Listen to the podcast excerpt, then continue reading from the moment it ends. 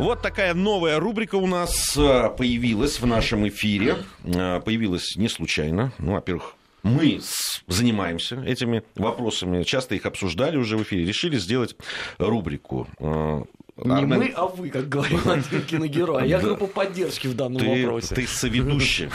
хочу, хочу тебе напомнить. У нас э, в студии еще один соведущий теперь этой программы, председатель Комитета Госдумы по природным ресурсам, собственности и земельным отношениям э, Николай Петрович Николаев. Николай Петрович, да. рады вас приветствовать. Здравствуйте. Приветствуем. Здравствуйте. Да, и, с, и тему, которую мы хотим сегодня обсудить в нашей программе, она очень громкая тема, я бы сказал, скандальная на самом деле. Причем скандал этот не даже даже не российского масштаба, а уже планетарного. Международного. Международного, да. да. Будем мы говорить о так называемой э, китовой тюрьме или э, тюрьме для касаток, по-разному ее называют на Дальнем Востоке. Наверное, многие из наших слушателей уже, в том числе из выпусков наших э, новостей и программ, знают об этой истории. Ну, я напомню вкратце, за несколько месяцев, что сотню там почти касаток и белух держат в Приморском крае, скандал разросся до международного, незаконно выловленных китов, как многие считают, э, собирались продать за рубеж, э,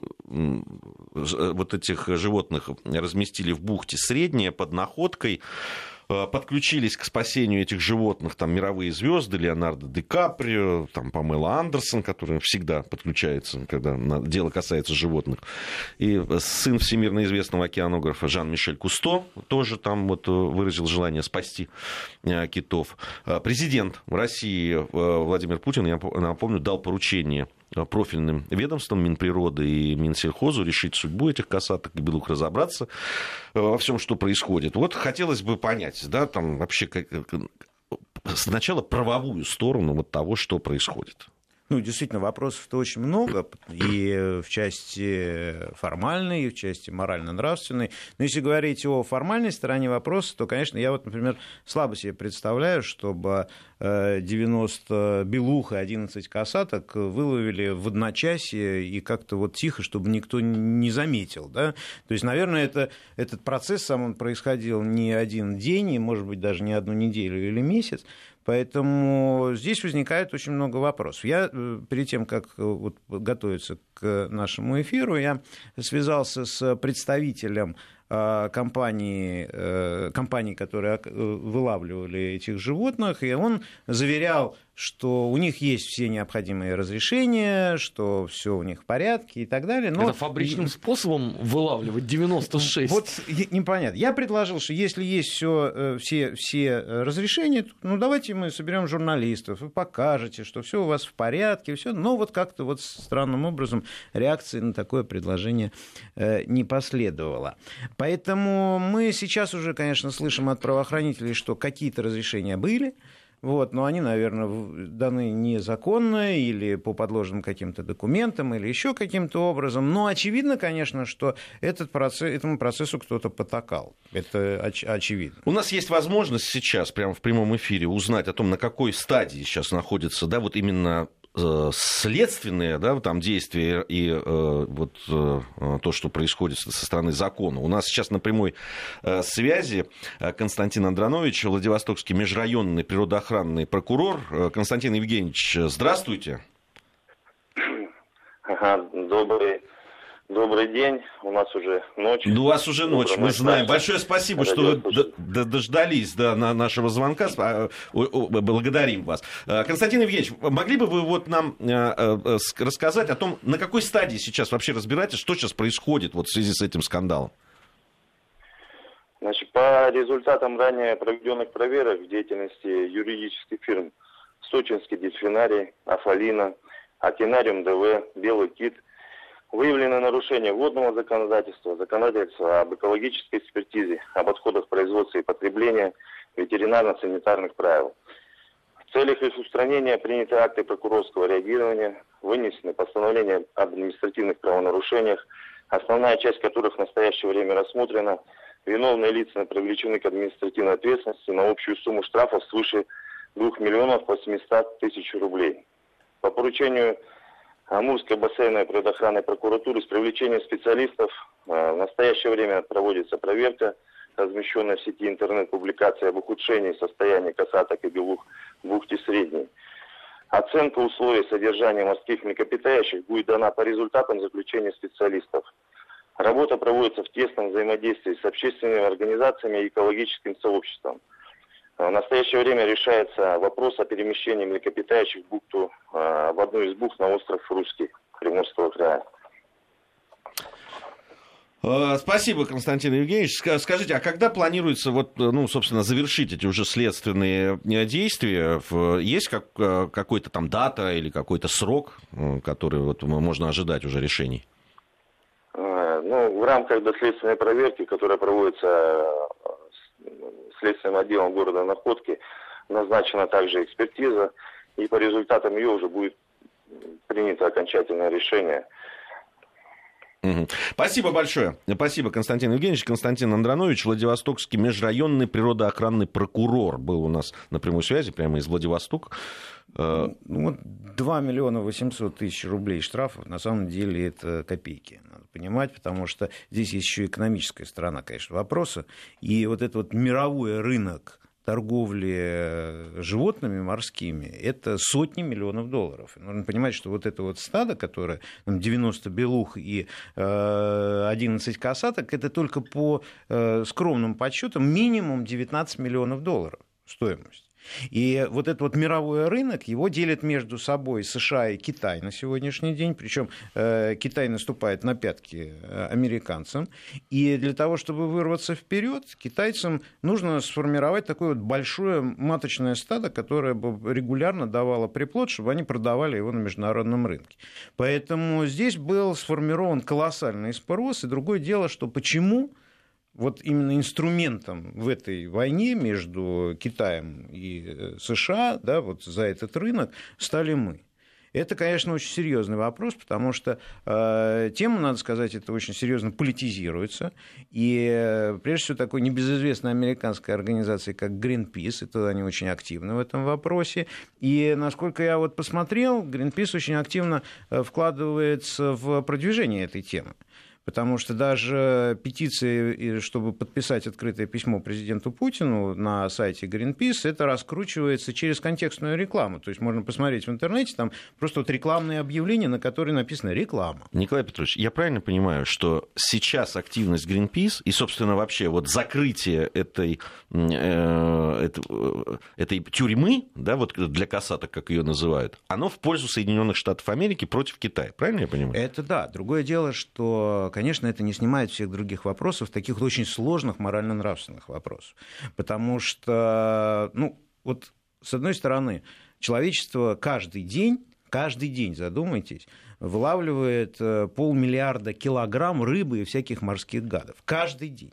И при этом мы с вами, в общем-то, не задумываемся о том, что чувствует, как чувствует себя селедка, которую вылавливают для того, чтобы, э, собственно говоря, ее съели. Но все-таки касатка это не селедка. Ну, касатка, да. И здесь, как конечно, нам без, без, без науки нам не обойтись. И, конечно, это очень высокоорганизованные существа, Здесь э, ученые говорят о том, что действительно это уникальные создания, и которые и чувствуют, и общаются. Ну, что, что, что касается белух, например, то э, ну, они огромные, до 6 метров, там, до 2 тонн весят.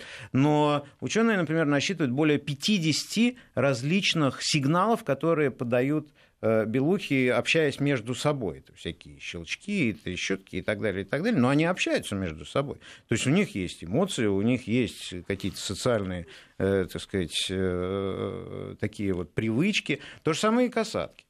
Касатки, вы помните, в прошлом году была потрясающая история, когда у касатки умер детеныш, и она 17 дней не давала ему Э, ну, упасть, его поддерживала, когда она уставала, поддерживали родственники, и таким образом она проплыла чуть ли не более полутора тысяч километров, да, прежде чем осознала, что действительно этот детеныш погиб. Ну, просто вот э, какого-то примитивного существа, конечно, таких чувств не будет. И нам здесь нужно вот говорить прежде всего о том, что ну, там такой нравственной э, составляющей, потому что, например, э, сейчас э, есть еще одна проблема – конце концов, ведь э, эти животные, они уже привыкли к человеку. большинство из них, насколько я вот смотрю публикации, это там, ну, по сравнению с нами, это дети, подростки, да, то есть это не, не ну, взрослые. Очень, очень много, я так понял, что были выловлены еще до года. Да, да, да. Что вообще, кстати, запрещено законом. Абсолютно. А, вот, и, и понятно, что в, в этих условиях они многих навыков просто... Ну, мы, мы сегодня еще будем э, говорить со специалистами в ходе нашей программы, мне кажется... А вот можно я свои пять копеек ставлю? Вот вопрос нравственности, э, всегда вот эта публика скажет, это не подсудно. Так может быть тогда по суду 19 миллионов долларов, если мне память не изменяет, это хищение в особо крупных размерах.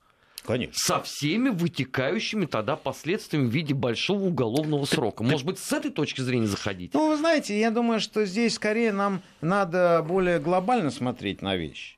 Ведь в конце концов Россия на сегодняшний день является чуть ли не единственной страной, которая э, вот, добывает таких вот животных. Причем понятно, что это э, формально это можно сделать только для научно-исследовательских целей. Этим пользуются, как мы сейчас видим. Да, ну, то есть их всех, чтобы ты понимал, что их всех этих 100 животных поймали в научных целях. Да, в научных целях. Ну, я в это же верю охотно. Да. Но нам нужно определиться, в конце концов. Если наше общество против этого, да, если действительно действительно мы, э, так сказать, вот, э, смотрим на моральную сторону проблемы, ну давайте запретим. Давайте запретим абсолютно вылов, и запретим те же самые океанариумы, например. Я, например, переживу. Вот я думаю, большинство из э, моего окружения, моих друзей, знакомых, они переживут отсутствие океанариума. В конце концов, это не такое заведение, которое естественно для человечества, вот эти океанариумы. Да? Но если наше общество настроено против этого, мы должны это услышать. Вот мне кажется, это очень важно. И здесь, конечно, вопрос к законодательству тоже. Потому что мы должны сейчас подвести итоги, в конце концов, услышать от э, правоохранителей, в чем там дело. Но, ну хорошо, нам скажут правоохранители, что виноваты вот эти четыре компании. Это не решит для нас морально-нравственный вопрос. Мы должны определиться и сказать, да, допустим, мы запрещаем. Мы запрещаем. Вот э, это вопрос, который нам предстоит еще, мне кажется, решить э, вот всем, всем, всем миром, что называется. Да, не, это, это, на мой взгляд, это очень важный вопрос. Э, ну, я, ведь, э, собственно, скандал начался с того, э, что опубликовали видео да, этих mm-hmm. несчастных животных. Там, там специалисты говорили о том, что у них проблемы там, с зубами, что да, там, несколько уже погибло, они в, не, в таких условиях каких-то неподобающих содержатся, они там какие-то окровавленные и так далее. И понятно, что человек, любой абсолютно неподготовленный человек, в, да, которому покажут, когда вот такие эти симпатичные симпатяги там в таких условиях нечеловеческих э, содержатся, конечно, будет на стороне тех, кто э, говорит о том, что запретить и все. Но тут надо же и специалистов выслушать э, с другой стороны, да. А есть действительно какая-то научная необходимость я, я точно далеко от мысли, что эти все 100 да, китов да, и там белух поймали для того, чтобы э, для, ради науки, конечно, нет. Понятно, что это бизнес. И как вот здесь э, это, э, каким образом это все разделить, вот непонятно. У нас, вот ровно для того, чтобы со специалистами поговорить, мы связались с заместителем директора Всероссийского научно-исследовательского института рыбного хозяйства и океанографии Вячеслав Бизиков у нас на прямой связи с нашей студией. Вячеслав Александрович, здравствуйте. Здравствуйте. Э, спасибо, что э, согласились с нами поговорить. Скажите, вот с точки зрения э, с точки зрения научной, да, вот э, насколько необходим такой вылов, да, начнем с этого. И вообще, э, и, и то, что сейчас происходит, вот эти 90, там больше, там почти 100 животных, которых пойманы, э, ваша точка зрения, да, там экономически, да, и вот нам говорят, что это экономически обусловлено, там люди зарабатывают, платят налоги и так далее. Ваше отношение как э, ученого к этому? Ну, вы э, э задали вопрос о э, эко- э, целесообразности научного лова. Э, вот все эти животные, которые содержатся в бухте Средней, они были отловлены не по научным квотам, а по э, квотам для культурно-просветительских и учебных целей. Это другой вид рыболовства. Угу. А научные квоты, их, в их целесообразности я нисколько не сомневаюсь.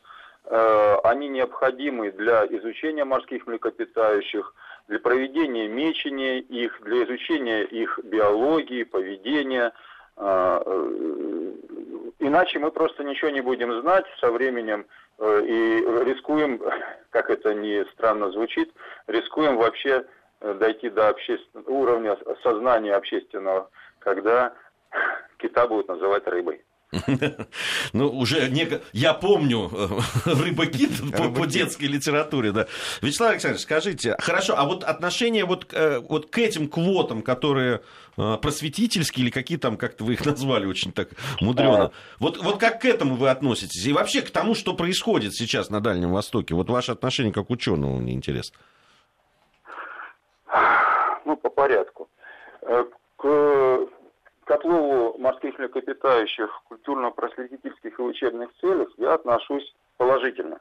Потому что я, э, у меня есть э, внуки, и э, я бывал в океанариумах, в том числе в Москвариуме, и я знаю, что задача раскрытия ребенку, маленькому человеку мира и природы, океана – задача э, э, развития любви к этому, она требует э, вот личного контакта человечка со всеми этими обитателями, и с рыбами, и с морскими млекопитающими, и ту роль, которую выполняют и цирки, и океанариумы, и дельфинарии, они в обществе совершенно необходимы. Но это мое личное мнение. А, ну, очевидно, что есть люди, которые придерживаются прямо противоположного мнения по да, поводу цирков, зоопарков там и так далее. Да, а, скажите, э, но э, вот то, что произошло на Дальнем Востоке, оно ведь всех поразило тем, что э, там животные гибли. А, да, там, ну как, ну как по, по информации, только там, вот, по-моему, 3 марта, если я не ошибаюсь, там было, сразу несколько животных погибло. Ну, вы мне, отк... А, а, а, знаете, Америку открываете. Я такой информацией не владею. Я как раз владею информацией о том, что за зимовку там не погибло ни одной касатки и ни одной белухи. Вот официальную, я вам могу официальную да, э, информацию, которую нам предоставили правоохранительные органы. Э, я не знаю, там, как, общего количества погибших животных, но то, что три погибло да, в марте, это я вам абсолютно... Э, абсолютно... Подождите. Сейчас у нас 10, э, 9 марта. Совершенно так? верно, да. Вот что, за последние 9 дней погибло три э, животных? Вот так сообщают. Сейчас. Да, да Николай Петрович. Ну вот, Вячеслав Александрович, а скажите, пожалуйста, вы вот как ученый, вы можете оценить, э, что ну, чувствуют. Здесь ведь спорный вопрос какой. Вот действительно ли э, страдают э, касатки и белухи вот в, такой, э, в таких условиях? Да? Действительно ли для них условия тюрьмы это вот приносит им страдания, какие-то, ну, дискомфорт, как минимум, и так далее. Вот насколько они чувствительны к этому вопросу? Э, э, характеристика тюрьма китовая тюрьма э, выдумана была э, людьми. А на самом деле э, с тюрьмой это не имеет ничего общего.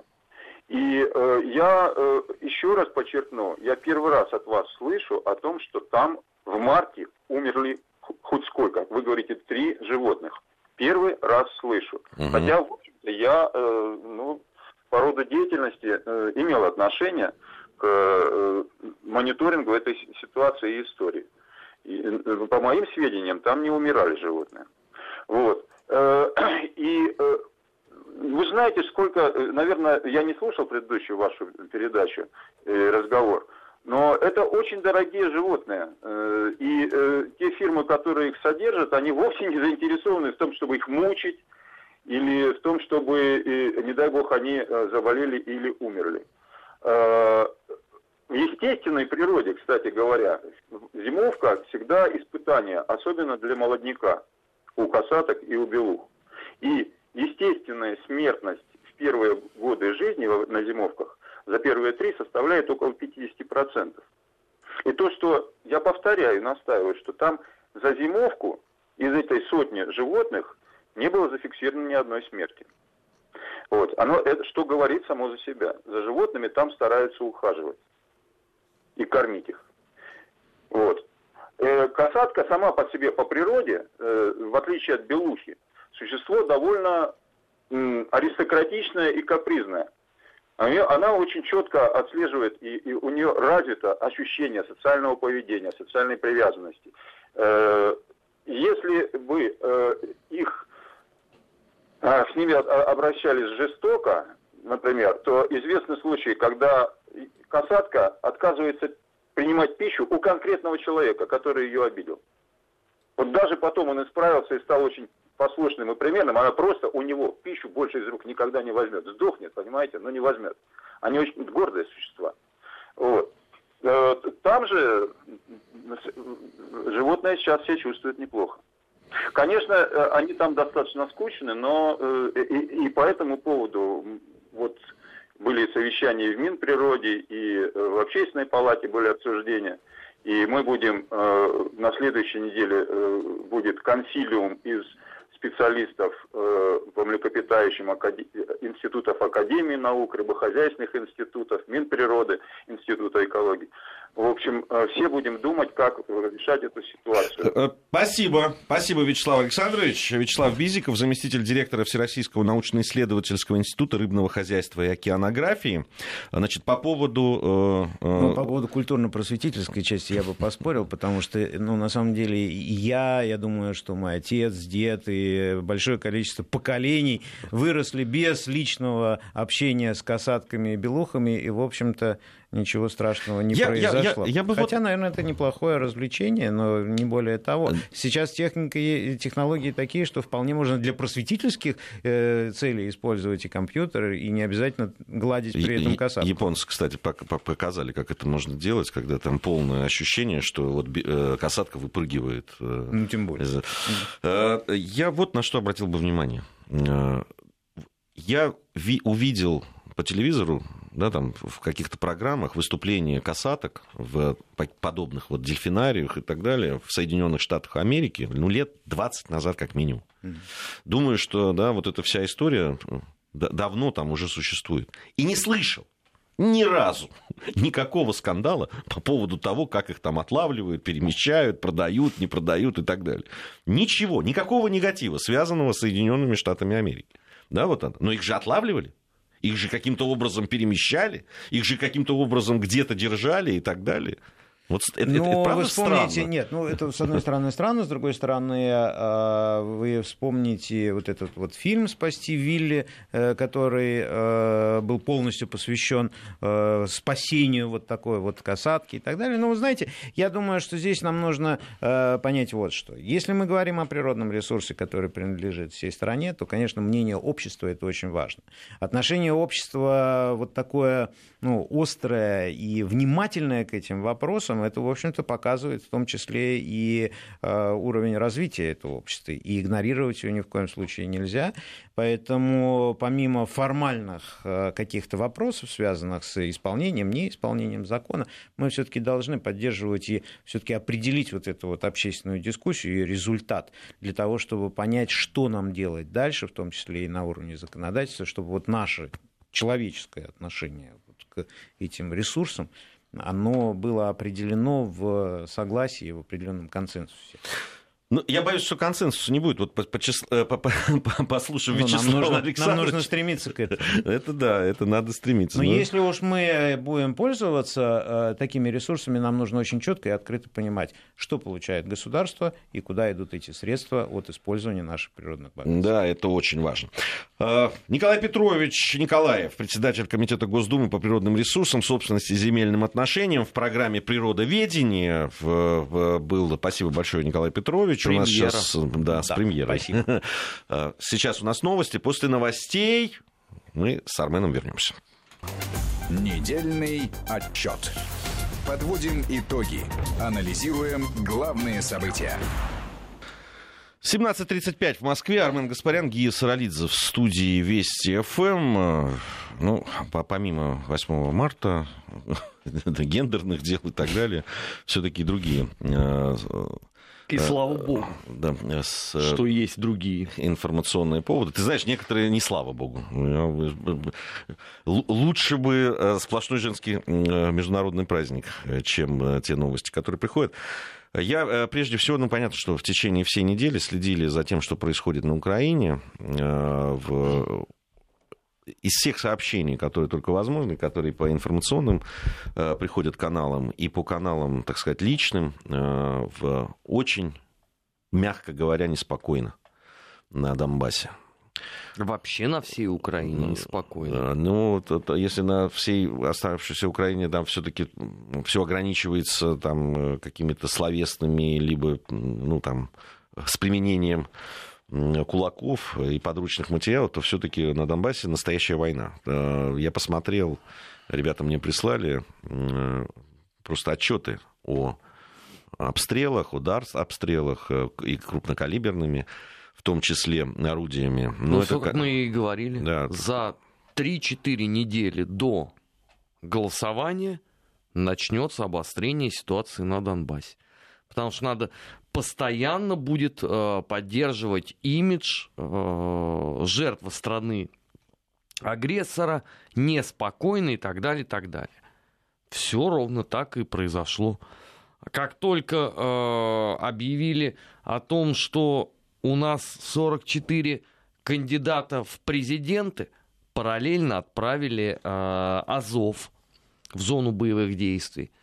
Как только объявили, что теперь у нас кандидатов в президенты 39, начались массивные обстрелы. И заметь себе, что обстрелы э, участились сразу после очередного подписания весеннего перемирия. Традиционная схема. Летнее перемирие, сразу же обстрел. Перемирие 1 сентября обстрел. Сейчас весеннее перемирие, опять ровно все то же самое. И все уже стали воспринимать это как абсолютную данность. Понимаешь, я вот э, почитываю жителей Донбасса, знаешь, они уже с иронией об этом пишут. То есть я, я, я не представляю просто, как это вообще возможно. Ну, а другого выхода нет, мне кажется, просто. Ну, э, понимаешь, для того, чтобы продолжать жить э, в, в таких условиях уже там на протяжении, на, там, пяти лет, да, э, да, ты либо начинаешь к этому относиться с долей иронии, хотя, ну, какая там ирония, когда, если когда гибнут люди. Но, Слушай, ну это стороны, ненормально.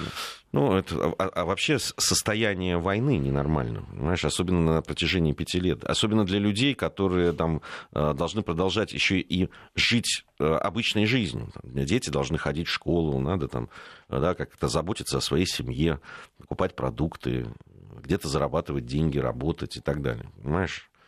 Это очень э, важно, да, там, психологическое состояние тех же детей. У меня супруга встречалась с, с уполномоченным по правам детей вот из Донбасса. Да, и они говорили о том, что нужно, там, чем помочь и так далее. И э, она сказала, что одно из самых важных проблем, если касающихся детей, это реабилитация. Это как можно чаще их вывозить из этой состояния, чтобы они могли почувствовать нормальную жизнь да, там в, в лагеря, там в, э, на море куда-то, на, э, в лес, не знаю. Не, ну, эта важно. работа ведется, другой вопрос, что она недостаточна. Ну, она, ты понимаешь, там детей-то много. Вот, и э, она ведется, безусловно, эта работа. Ну, для этого вот и встречаются полномоченные разных регионов российских и помогают, чем могут, и организовывают эти и гуманитарную помощь, и, да, там, и вот эту психологическую помощь различную. Вот, по, по разным каналам это делается и так далее. Но вообще, конечно, проблемы страшные, в том числе и психологическая вот такая, особенно для детей. Для меня вообще символом вот того, что происходит, являются вот эти... Есть фотография, где дети а, в сорок первом году, да, там советские дети смотрят... Бомбоубежище. Ну, они в таком... Подвал. Под... Чулан, да, я не знаю, как это правильно. Где-то смотрят, да, на... туда вверх, где, видимо, летят фашистские эти бомбардировщики. И есть э, фотографии с Донбасса. Да, там фотографию, которую сделал погибший потом итальянский, если я не ошибаюсь, фотограф, где в подполе сидят дети при лампе. Они абсолютно идентичны. Они об одном и том же. Они об, о детях, которые оказались вот в этой ситуации военной. Знаешь, ну фактор детей Киев вообще никоим образом не интересует. Ты же помнишь, как э, Петр Алексеевич сказал, что ваши дети будут, вернее, не ваши, их дети будут сидеть в бомбоубежище. Да, наши пойдут в школу. И будут ну, это же с этой точки зрения пророческие слова, что что-то поменялось вот с тех пор, э, как президент мира грозился за неделю э, прекратить измывательства над детьми и женщинами. Ну, понимаешь, есть... Горловскую Мадонну, можно, вот вчера вспоминали как раз 8 марта с ребенком. Да, ну это незабываемое на самом это... деле впечатление у всех, кто вообще понимает, о чем идет речь. Ситуация, которая сейчас да, существует, там, вот, где, где точно нет точек соприкосновения да, там, с украинцами. Я сейчас про простых людей, я про политиков вообще не говорю, это бессмысленно. Но о простых людей. Очень многие считают, что вот э, эта ситуация, она произошла из-за позиции России. А вот. дело Кирилла Вышинского, которого сегодня этапировали из Херсона, в киевское СИЗО, это тоже Россия виновата? Ну вот, э, да, вот Человеку, говорю, которому по... инкриминируются чужие публикации, и светит ему за это пятнашка. 15 лет.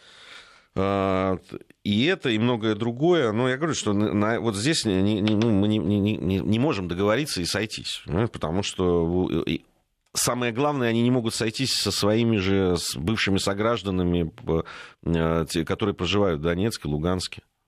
Потому что они-то считают совершенно по-другому. Так они... они не хотят с ними сходиться. Э, понимаешь, они... здесь, здесь Нет, в чем проблема? Они не хотят. Они не хотят ровно поэтому. Ровно потому, что они-то считают, что смерть и э, ужас этой войны принесли ребята оттуда, с запада, которые пришли на землю Донбасса.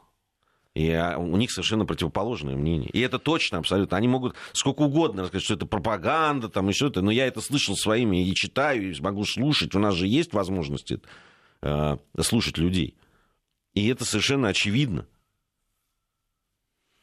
Поэтому, ну, а как?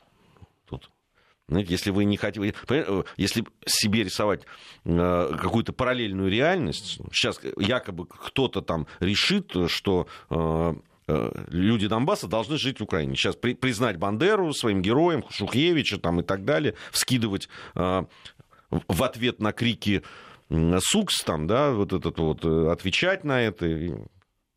И, и нацистскими приветствиями радостно приветствовать тех, кто вчера их еще убивал. Но если они правда верят в это, ну, что, как тут договариваться, я не знаю.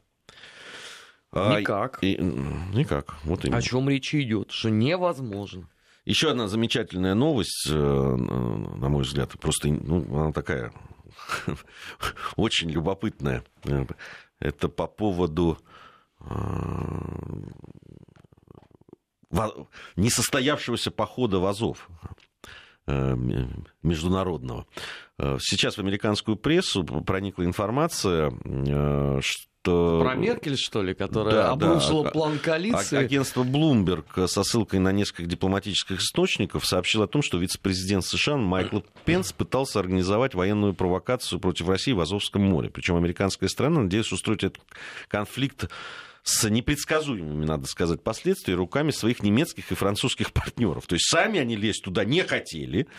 А вот. Э, суть задумки была такая, вкратце. Немецкие, французские военные корабли а, значит, должны были пройти под Крымским мостом, повторить действия кораблей украинского флота. И заявленной целью акции было показать России, что Запад не отдаст ей доступ к Азовскому морю. Реально же, ну, понятно, было ну, создать серьезное... плохо э, знает историю Второй мировой войны. Я боюсь, что если германский флот вот с такими вот намерениями пойдет э, по Крыму, то может сказаться еще раз генетическая память. Не, ну там это такая, конечно, великая задумка была. Понятно, что если бы там это действительно произошло, при привело бы к серьезному военному дипломатическому инциденту, естественно, бы осложнило отношения Москвы и Берлина, ну и Парижа, если французы приняли. А вот, э, и, э, да, там, э, и понятно, что Северный поток-2 тогда бы совершенно да, повис бы а скорее всего не повис бы, а просто да, был ликвидирован, был да. бы ликвидирован и так далее. Но значит, ну, источники, красавец. да, источники Bloomberg значит, говорят о том, что канцлер Германии не только отвергла план вот этой военной провокации, которую вице-президент США ей подсовывал, но и выдвинула крайне оригинальную, по сути, издевательскую причину для отказа. Меркель якобы заявила, что во всем виноват президент Украины Порошенко в пересказе американских журналистов история приобретает яркую, вот это пишут на нашу уже, яркую комическую окраску, достойную пера Мольера или Бекета. Меркель якобы заявила Пенсу, что она была бы согласна на разовую акцию под Крымским мостом, но Петр Порошенко хотел намного больше. Порошенко сказал, что этого недостаточно для решения его проблем. Он хочет обеспечить постоянное открытие пролива. А как это с помощью... Ну, не знаю, видимо, ездят туда-сюда. Вот. С, с помощью германских ВМФ э, постоянное э, присутствие в проливе. То есть это как? Как он это себя представляет? Ну, там интересно, что французы, ну, как утверждают источники, французы вообще даже не стали искать... Э, Логику вот эту. Не-не, они не стали даже искать каких-то причин для отказа. Они просто отказались, и все, без разговоров длительных. Вот, поэтому... Не, ну вообще это симптоматично, конечно, для нынешней эпохи подобного рода историю. Ну, понятно, что Соединенные Штаты были бы первые, кто провозгласил бы, что вот это опять вызов нашего тоталитарного Мордора всем, кому только можно. Это последовали бы тут же бы э, очередные санкции.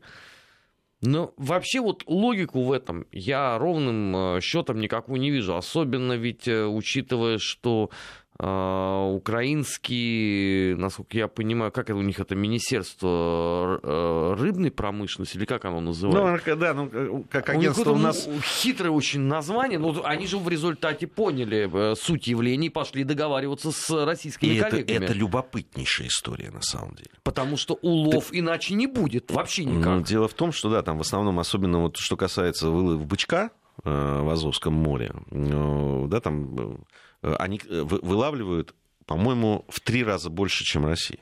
Ну, это прямо вот э, очень важная такая история с рыболовной точки зрения для них. И э, понятно, что люди, которые, ну, в данном случае на земле, на воде работают и понимают все, они просто из-за всего, что происходило, теряли деньги.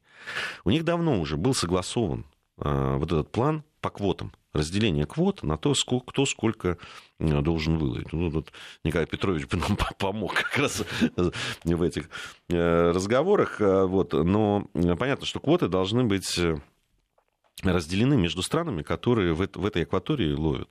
По-моему, наши там что-то 3 миллиона тонн, они там 9, по-моему, то ли 6, я вот не помню, точно не буду говорить. Ну, в общем, в три раза больше. Да, в три раза больше, совершенно точно.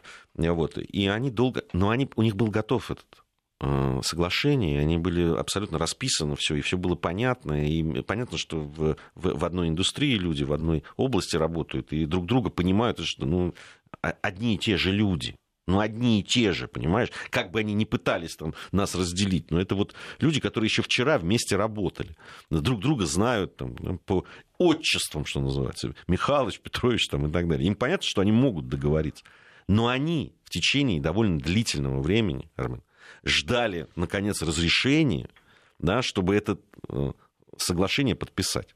Просто разрешение. Для того, чтобы потом продолжить нормально э, рыбачить, там, зарабатывать эти деньги для своих семей, э, детей и так далее. Не, ну заметь, что в этой истории есть же еще позиция официального Киева, который говорил, мы ничего вообще подписывать не будем, все, э, э, э, корова по квитанции мы брали одну, и все, что она дает, молоко или масло, это все принадлежит нам. Но ты вспомни, это же вот так и, и было. А потом вдруг такой, знаешь, одной строкой поступают новости о том, что Украина собирается что-то подписывать. И только потом ты уже читаешь развернутый э, комментарий в российских средствах массовой информации, которые тебе объясняют суть явления. Но зато с какой помпой это э, все происходило. И вот эти фразы, что мы привлечем международное сообщество к невиданному миру э, в мире беспределу, который вы устроили в Азовском море, а что мы там устроили? А параллельно же э, на этой неделе ты видел эту чудесную мысль о том, что э, Россия пригнала 8 субмарин в Азовское море? 8. Для понимания, максимальная глубина Азовского моря 13,5 метров. Профессионалы говорят, что средняя глубина это от 7,3 до 7,9. Субмарина не может. Никак. Ну, такая маленькая. Такая совсем. Махонькая. Махонькая такая. А. Вундерваффе такое, да, очередное. Но заметь, что ведь это же подхватили на Западе, же вот они, кровожадные планы. И никто даже не в состоянии зайти и посмотреть суть вопроса. Зато вот Пенс планы разрабатывает, стратег очередной, великий. Интересно, все-таки, а что он своих вот хваленных этих морских котиков, кто у него там еще есть, не отправил на решение этого вопроса? Или американская кровь э, дороже э, немецкой и французской? Ну, они говорят, что это ваши европейские дела. Вы тут... Мы же не вмешиваемся. Вот вы только вот можете вот там. Ну, надо же э, надо показать, поставить супостатов на место, но только не, не своими руками. А, и двух зайцев убить сразу. Они когда разрабатывали этот план, думали, какие мы умные. Сейчас мы вот немцам скажем, они как пойдут туда, русские угу. на них нападут, и тут мы и Северный поток хлопнем, и здесь еще дополнительно... Манштейн уже сходил туда. Да, да, они вообще все ходили. Ну, французы с этой точки зрения поуспешнее, если мы берем Крымскую войну. Но у немцев опыт более современный был хождений. Это да. А, еще одна история, которая, а, не знаю, обратили на нее внимание или нет, а, в земле Северной Рейн-Вестфалии, это на западе Германии, поисковики там обнаружили места массовых расстрелов советских и польских рабочих подневольных, которые работали в Германии. Были найдены три локации, там найдено более 400 фрагментов там обувь, приборы, монеты. Вот. Э, по данным историков, в этом районе в марте 1945 года солдаты вермахта и войск СС убили по меньшей мере 208 э, человек. Это было совершенно опасение, что немецкое командование может потерять контроль над военнопленными, э, вот, которые стали значительной частью рабочей силы Третьего рейха в то время. Но э, меня информация по подобной информации приходит довольно часто. Поисковики, надо отдать должное, в Германии работают. Но ты видел интерпретацию этого? этой а, новости. Какую? Которая вот у нас в стране последовала? Которая у нас в стране. Слушай, ну это вообще можно просто охренеть. А, Извините, вот, а тебе вот... не кажется, что просто уже надо, пора уже что-то делать с этим? Вот как-то ну, на Нет, законодательном ну, вот, уровне. Вот, вот, вот схватка двух а, противоположных э, лагерей кретинов, она меня, конечно, сильно умилила. Одни орали, это подлог, это немцы сделали специально подмастить Путину, потому что что это такое? У них найдены вещи – Вторые орали, вещей вообще никаких быть не может. Послушайте, значит, если вы не в курсе все, то судьба остовцев достаточно хорошо и подробно описана. У каждого остовца, если просто кто-то не знает, даже немецкая сберегательная книжка была, потому что зарплата, как правило, им не на руки выдавалась, а перечислялась именно вот на эти самые остовские э, сберкнижки. Они шли потом, с них снимали деньги. О чем вы спорите? О том, что немцы не расстреляли там 208 человек? Или у вас спор, почему там сохранились детали одежды? Ну, правда, они что, их голыми должны были расстреливать? Ну вот удивительно просто. Вот я сегодня вот, знаешь, вот, э, смотрел это вот полдня э, в режиме реального времени. И еще параллельно там же э, клад фюрера. А, ну его, правда, уже разоблачили, потому что даже такого офицера никогда в СС не было. Но заметь, как уже стали делить. Это же реально вот золотой теленок. Поляки здесь вообще ни при чем. Значит, мы победили в войне, давайте нам сюда это все. Ну вот это о чем говорит? Ну, может быть, уже, э, если у нас нельзя вести карательную психиатрию, ну, может быть, можно какие-то другие инструменты найти. Не, ну, а там же ну, были ну, еще, невозможно там, там же были еще другие, которые писали о том, что это расстреливали вовсе не, не немцы. А кто? Это расстреливали Красная Армия они расстреливали Где, людей, в, которые... в зоне, которая была под немцами в этот момент, ну, и которая по немецким документам зафиксировала факт казни? Они, они считают, что это, это было не в марте, а позже, и что расстреливали это э, значит, э, войска НКВД, тех людей, которые, с их точки зрения, значит, ну, сдались в плен там, и так далее. Ну, в общем, Карать, там, там, не военнопленные, там женщины. Это угнанные на работу люди, граждане Советского Союза и Про... жители генерал-губернаторства. Да. Причем есть военнопленные. Ну вот ты вот объясни им причем, понимаешь? Это, это люди, которые, ну как, это те же люди, которые сравнивают пионеров и Гитлер-Югент. Это те люди, которые сравнивают Сталина и Гитлера. Это те люди, которые сравнивают нацистскую идеологию и идеологию коммунистическую, советскую. Это те же люди. Абсолютно. Это те люди, которые нам рассказывают, что э, в Европа очень э, боялась Советского Союза, поэтому имела моральное право напасть в, в составе гитлеровской войск. Да, там, То есть уже туда, Европа да, напала. Ну, вот. Раньше был Рейх с союзниками, теперь это уже ну, Евросоюз 1.0, нет, да? Они, они нет, они как раз говорят о том, что по мне так именно фактически объединенная Европа напала. Да, она была объединена, только не, не так, как сейчас объединена, а, а другим способом. Да, но что-то особо никто трепыхаться не стал этому объединению под знаменами э, Адольфа. Понимаешь? Вот и все. И, и все работали на войну против Советского Союза. Это же известно. Но когда им говоришь, ну вот в Европу, вот эти там, вот голландцы, вот бельгийцы, там про бельгийцев говорили. А что Бельгия? А что Бельгия? А Бельгия? А, а вы что, не а знаете? Что, а, а дивизия, дивизия СС Волония, она куда делась? Она куда делась-то? Воевала? Еще как воевал? Добровольцы? И, извините, еще это возглавлялось-то все Леоном Дегрелем. А, спасибо за а, этот час всем, кто с нами был. В следующем часе у нас программа «Бывшая».